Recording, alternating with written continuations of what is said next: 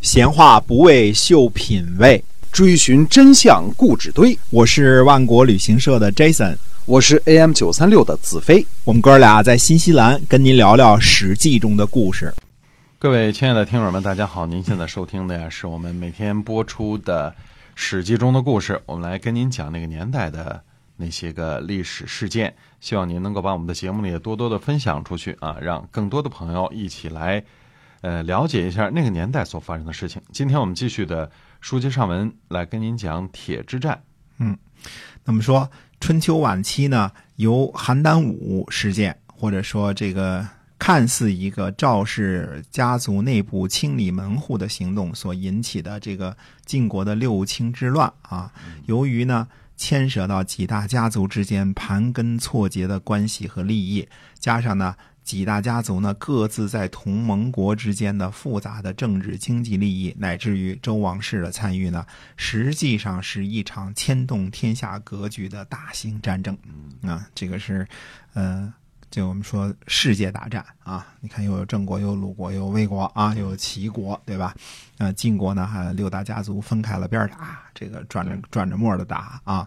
那么赵氏家族呢，一开始是处于被围剿的不利状态之下的。那么而且呢，顶着参与动乱的这个名目呢，退守晋阳，跑去太原了。如果晋阳城池被破呢，成王败寇，那么，嗯。就没有后来晋国这一出，也没有赵氏、赵简子这一出了啊！想当初可可见这个留着一个后手，狡兔三窟啊！这个赵简子修派这个呃得力的大臣啊，这个去嗯修建这个晋阳，这招棋呢走的是非常的正确啊！大家现在都知道太原的这个这个地理位置有多好啊！嗯，依山傍水，而且是嗯北边山区到下边这个。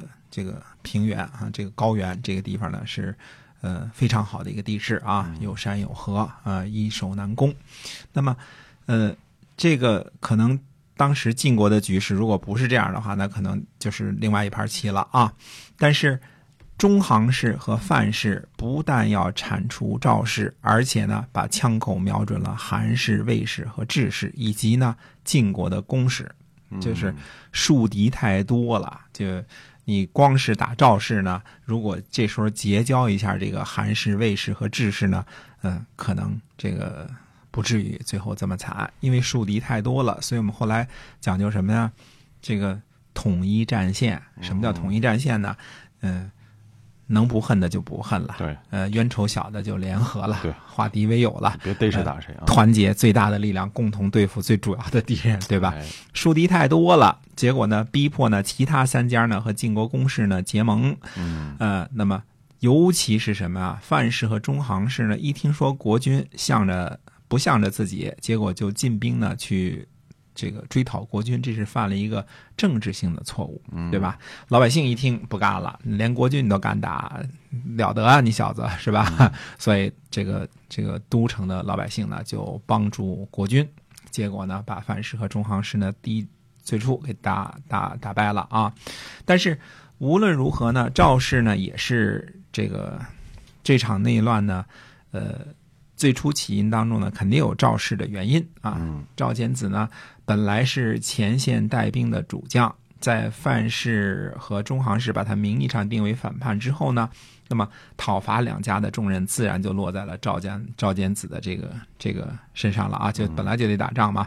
那么现在呢，成了为国家去打仗，就更得打仗了，对吧？嗯。中行氏和范氏呢，虽然进攻晋国攻势失利呢，被逐出首都，但是势力尚存，军队没那个什么呢，对吧？还在呢。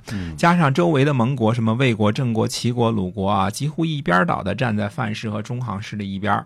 那么，如果不能够打败打败这个国内外的各种这个联军势力的这个这个这个这个势力啊，那将来结局如何也很难预料。那铁之战呢，就是在这种情况之下发生的，而且呢，这个铁之战发生的位置呢，在七，也就是说魏国的呃。北部对吧？这个都城的这个北部，这个地方呢，正好是黄河附近咽喉要道的地方。如果铁之战晋国被打趴下了，就得渡回黄河，龟缩在山西，那样东部的各种什么朝歌呀、邯郸呐，本来都反叛了，对吧？那么东部的所有的土地都包括这个什么温呐、这些地方都可能失去，对吧？那这个时候呢，铁之战呢，等于是在一个呃，我不知道这样说这个语言上说的清楚，在东西或者南北各种势力交叉的时候，特别关键的一仗。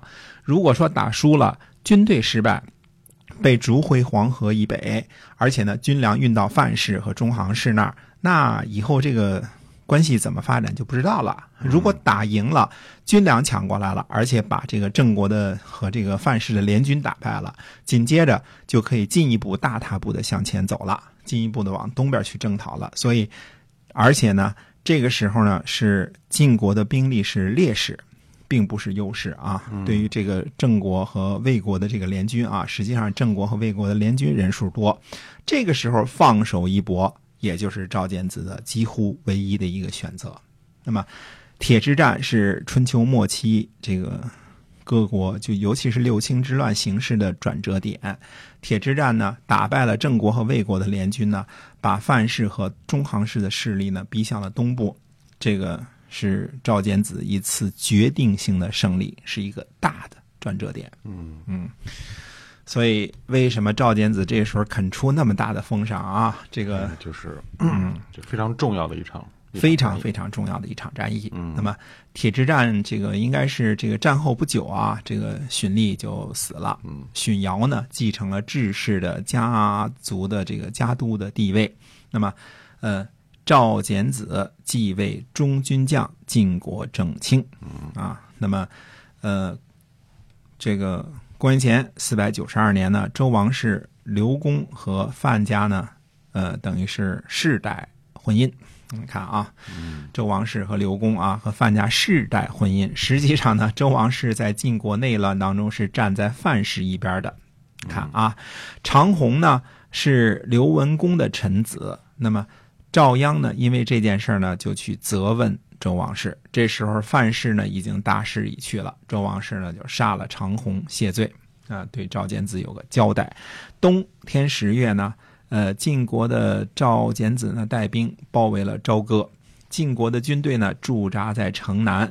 中行寅呢，从内向外进攻外城。他的手下呢，从北门进来。他带人呢，冲出包围，逃往邯郸。朝歌告破。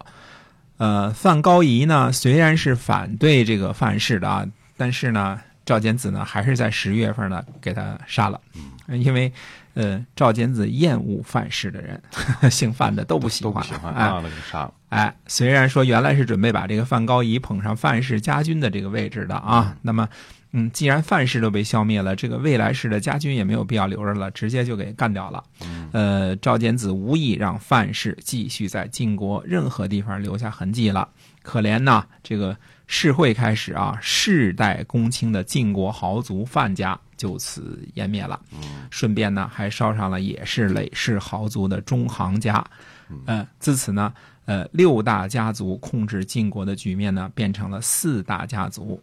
智、韩、赵、魏四家听政的这个局面，嗯，那么四大家族当中呢，智氏的势力是最大的，呃，土地面积也是最大的。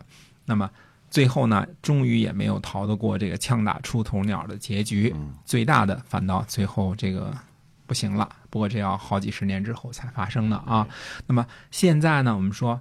刚提一下，现在的这个风头最近的人呢，还是赵简子做了晋国的中军将兼正卿。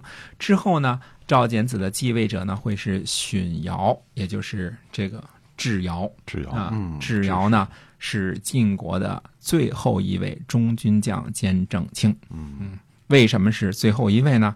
那么慢慢听我们的故事，慢慢跟大家慢慢解释啊。嗯，那么铁之战意义非常非常之重大。对。嗯，可以说是对后后边这个影响特别特别深远的哈，对的，这样的一场战役。对，但是呢，这个范氏和中行氏的现在并没有被完全肃清了啊，还得接着打哈。只是说最关键的一仗打赢了，铁之战就好比这个呃五战入营当中的这个白举之战一样，是最最关键的一次决战，就是也是一个决定性的这样的一个战役，是吧？对的，哎，是的。那我们今天啊，这个。铁之战啊，我们先就暂时跟您分享到这儿。在今后的节目中呢，我会跟您分享更多更多的这个历史的事件，希望您持续的关注我们。我们下期再会。再会。